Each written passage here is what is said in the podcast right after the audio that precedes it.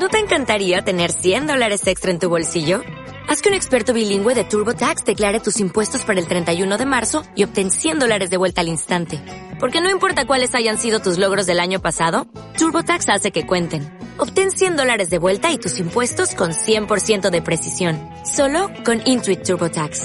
Debes declarar para el 31 de marzo. Crédito solo aplicable al costo de la presentación federal con TurboTax Full Service. Oferta sujeta a cambios o cancelación en cualquier momento.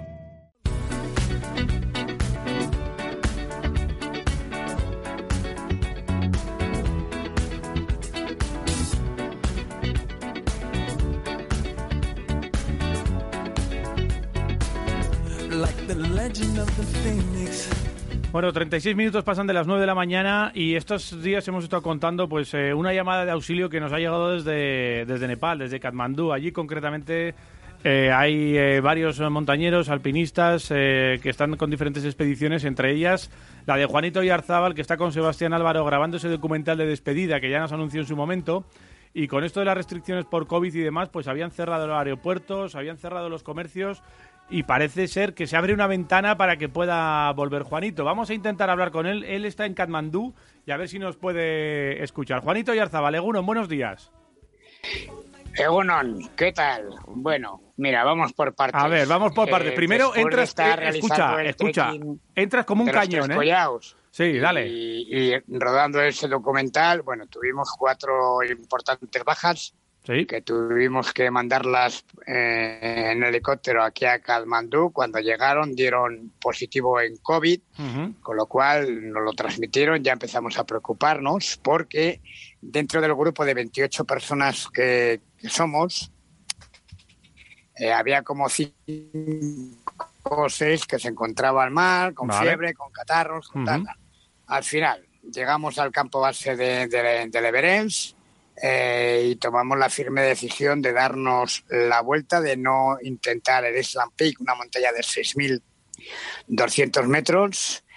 Y, bueno, nos dimos la vuelta poco a poco. En cinco días nos dirigimos a Kalmandú. En ese transcurso nos informaron de que el aeropuerto de, internacional de, de Kalmandú eh, lo iban a, cerrar eh, precisamente uno de los días que nosotros estábamos caminando para llegar a Kathmandú. Vale. Eh, lo iban a inicialmente la intención que tenían o, que parecía que iba que, podía ocurrir es que el día 17 o el día 16 ese aeropuerto lo iban a abrir. Nosotros teníamos vuelo el día 17 con la Turkish para regresar a, a, casa y bueno, estábamos más o menos tranquilos porque ya teníamos noticias que quizá el, el 15 pues ya habría una resolución, con lo cual el 15 ya estábamos nosotros en Katmandú, hubiéramos hecho la PCR eh, y, a, casa el 17. ¿Qué ocurrió? Pues que ampliaron 15 días más eh, ese tráfico aéreo internacional y tomaron la firme decisión de que no entrara ni que ni saliera ningún eh, bueno ningún avión internacional ¿no? Ahí es donde empezamos ya a movilizarnos a través de la Embajada de, España en Nueva Delhi. Y, bueno, pues eh, después de todas estas movilizaciones que hemos tenido, fuimos los primeros en hacerlo. Parece que, bueno, que, tenemos eh, ese resultado, ¿no? que como tú hubieras comentado, todavía no tenemos la confirmación, no sabemos, bueno, más o menos sabemos cosas, pero no tenemos la confirmación a día de hoy que el próximo día 17 vamos a volar en, tal vuelo, en tal compañía y tal recorrido. Y esto ha, sido a partir de, bueno de las autoridades de, Nepal. ¿Ha intervenido también el gobierno a través de la embajada? ¿Cómo, cómo habéis dicho que bueno que os habéis puesto en contacto con ellos? Pero cómo está la situación? ¿Habéis tenido vosotros eh, noticias desde, desde aquí, desde, desde España? No, mira, eh, nosotros empezamos a, lo que he comentado antes, a hacer ese ruido, ¿no? No de pedir auxilio, sino de, reivindicar un derecho, un derecho, en este caso como ciudadanos españoles, eh, la propia embajada tiene que organizar de alguna forma eh, un vuelo de regreso, para repatriar a todos sus ciudadanos. Ojo, la embajada española está para eso, porque hay en, las redes sociales hay mucha boca chancla que no tiene ni puñetera idea ni de lo que escribe ni de lo que hace. Ese vuelo que se encarga la embajada, que para eso está la embajada, faltaría más, eh, para proteger a sus ciudadanos. Ese vuelo lo pagamos entre todos, nosotros. Lo paga el ciudadano de turno, lo paga el gobierno, lo paga la embajada, ni lo paga nadie. Lo pagamos nosotros. Y bien pagado, por cierto. Por cierto, bien pagado, ¿no? Entonces, bueno, eh, después de haber hecho pues un montón de, de llamadas, de haber estado en contacto continuamente con la embajada a través del consulado que tienen aquí también en, en la embajada de España en Nepal, tiene aquí un consulado pequeño bueno, pues eh, todas, bueno, todas estas presiones que de alguna forma hemos, hemos metido, bueno, pues parece ser que al final, pues los 50 españoles o 60 que nos encontramos ahora aquí en, en Kalmandú, no solamente mi grupo, el grupo de Alex Chicón, el grupo de, de, Jonathan García, el grupo de Carlos Soria, o sea que no solamente estamos hablando de mi grupo, del grupo de Sebastián Álvaro y el mío, nosotros fuimos los que comenzamos a, a meter esa presión, ¿no? Ha dado su fruto y ya digo que hoy precisamente estamos a la espera de que definitivamente eh, nos den el ok para poder comprar esos billetes en la Turquía, en Qatar o donde sea, comprar, se van a poner a, disposición nuestra, pero hay que comprarlos ¿eh? y mirar a ver, espero que sí, que no habrá ningún problema, puesto que nosotros fuimos, bueno, hemos sido un poco los abanderados de esta, de esta reivindicación, eh, podamos eh, volar, ¿no? Independientemente de comprar el billete de avión, que nos va a salir en torno a 1.500 euros. Por cabeza. Vale. Mm, a ver si tenemos eh, sitio para poder volar, porque siempre hay algún, alguna otra gente eh, que te lo ocupa, ¿no? Entonces no sabemos si este vuelo también ha sido también en parte fletado por la Unión Europea para eh, ir sacando a los diferentes, las diferentes personas de diferentes países de la Unión, ¿no? Vale.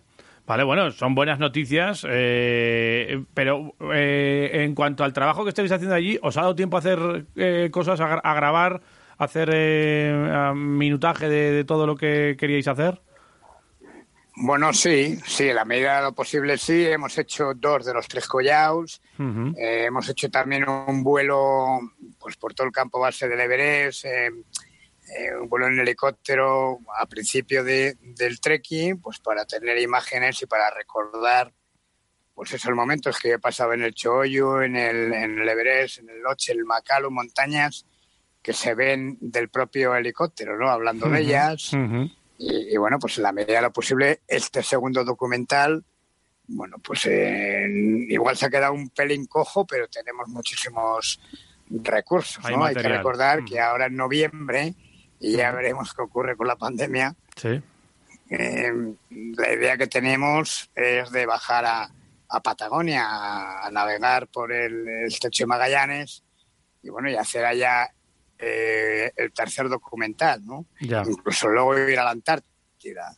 Pero claro, ahora como ya no se puede hablar eh, muy alto, porque enseguida hay mucha gente en las redes sociales pues eso, que te mm. dice que, que, por qué los demás están confinados y tú no, pues porque yo estoy trabajando, porque estamos realizando un documental eh, y porque nosotros hemos salido de, casa, hemos salido eh, de, España con todas las garantías, con nuestros visados, con nuestros eh, permisos para poder filmar, nuestros permisos para hacer el trekking que hemos realizado y absolutamente todo. Sí, Por lo tanto, claro eh, que la gente no se piense que nos hemos ido de vacaciones, hemos ido a trabajar y hemos ido a currar y hemos ido a filmar un documental. Oye, ya voy a Otra cosa es que probablemente y seguramente el gobierno de Nepal nos haya engañado, no solamente a nosotros, sino a muchísima gente, ¿no?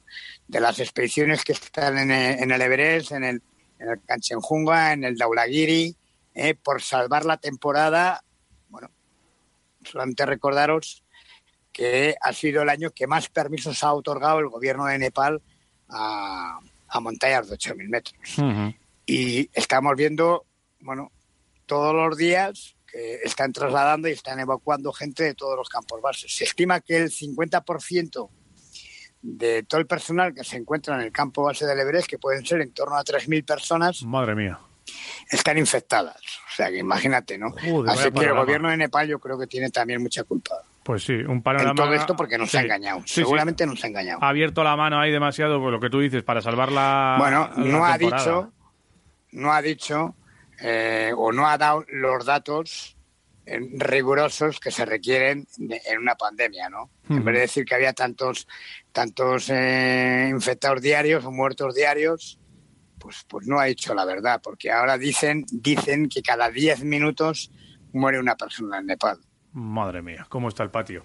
Pues nada, eh, nosotros queríamos mandarte mucho ánimo desde aquí, a ver si, Muy bien. si se puede abrir eh, esa ventanita para coger ese, ese vuelo, que vengáis aquí, que sigáis haciendo ese trabajo. Oye, la última, no sé si, si viendo desde el helicóptero todas las cumbres que has subido tú, te ha recorrido así por el estómago alguna cosilla, aunque tú tienes muchas escamas ya. Ya no sé si, si te Bueno, ya- dejas ahí con esas ver, historias. Que ya soy muy mayor, que ya soy muy mayor yo para, para todas estas cosas, ¿no? Ahora me decían, no sé quién me decía antes, coño, eh, ¿has llamado a casa? ¿No están preocupados en casa por ti? Pues no, no, porque esto es lo que he hecho toda mi vida y es lo que, lo que voy a intentar seguir haciendo. Estarían preocupados si te quedas en el estar- sofá. Bueno, Sí, sí. El, el vuelo que hicimos el pasado día en helicóptero por bueno, un vuelo de una hora y pico Sí. Por, por el campo base del Everest, por el campo base del Pomor y el campo base de casi del Macalu. Dimos un recorrido muy amplio recordando, lógicamente, las ascensiones que yo he realizado en estas montañas. Pero bueno, bien, sin más, tampoco es para tirar cohetes. bueno, oye, son para tirar cohetes y muchos, que son muchos El vuelo años. fantástico, desde luego. Eso ¿eh? sí te iba a decir. ¿Y Ya tú, había hecho ese vuelo yo. Ya, ¿y en tú? un par de ocasiones, creo. tú qué tal Una estás? seguro, la otra no me acuerdo. ¿Tú qué tal estás después de...? Pero en otras, en otras circunstancias. En Ya. otras circunstancias. Bajando del Loche, por ejemplo, bajando Sí. del Everest. Dos veces que me han evacuado, evacuado allá, pe- pero ya digo que en otras circunstancias. Está claro. No en un, en un vuelo de placer como hemos tenido ahora, ¿no? Ah, Has tenido mucho recreo, claro que sí. Oye, ¿qué, qué tal estás? Te decía que con- después de, de todo el COVID y todo lo que pasaste, que estuviste ingresado y demás, secuelas, tal, ¿tú qué, tal te- qué tal te encuentras? Bueno, me ha costado muchísimo. Me ha costado muchísimo superar estos collados de 5.300 metros. Mucho, mucho, pero muchísimo. Eh, el primer collao me daba la sensación de que estaba llegando a la cumbre de un 8000, esa capacidad que uno tiene que tener de lucha, de entrega, de, de, bueno, de sacrificio, cuando estás casi a punto de llegar a la cumbre, ese sufrimiento, ¿no? Que es, que es máximo. Bueno, pues aquí en este collao, pues eh, me daba la misma sensación. Me costó muchísimo subir, a un paso muy despacito, muchísima gente lo agradeció que venía detrás mío, pero Ujú. pero me está costando, me está costando, porque llaneando y bajar no tengo ningún problema, pero cuesta arriba todavía, ahora cuando vaya me haré una nueva radiografía de toras, Ujú. ya me dijeron que habían desaparecido todas las manchas, pero bueno, yo creo que esto va a ser cuestión de tiempo, que vaya pasando y, pero bueno, mira, he estado aquí disfrutando de mis montañas, de, de mi segunda casa, de mi segundo país y, y feliz. Yo cada vez que vengo a Nepal estoy tremendamente feliz. Y es más, por mi parte no tendría absolutamente ningún inconveniente de quedarme aquí hasta el 31, incluso más, ninguno, absolutamente ningún interés, o sea, ningún problema. Ningún problema. Pero bueno, es, es lo que toca, hay que marchar. De acuerdo, pues oye, te esperamos por aquí, por Vitoria, eh, que se cumplan todos esos pronósticos y, y nada, que, que sigas ahí metiendo horas para ese documental que quedará seguramente que, que precioso. Juanito Yarzábal desde Katmandú, desde Nepal, eh, has entrado como un cañón, la verdad, eh, estupendo todo. Así que eh, mucho ánimo, muchas gracias y bueno, esperamos venga, aquí. Nos vemos. Agur. Agur, chao.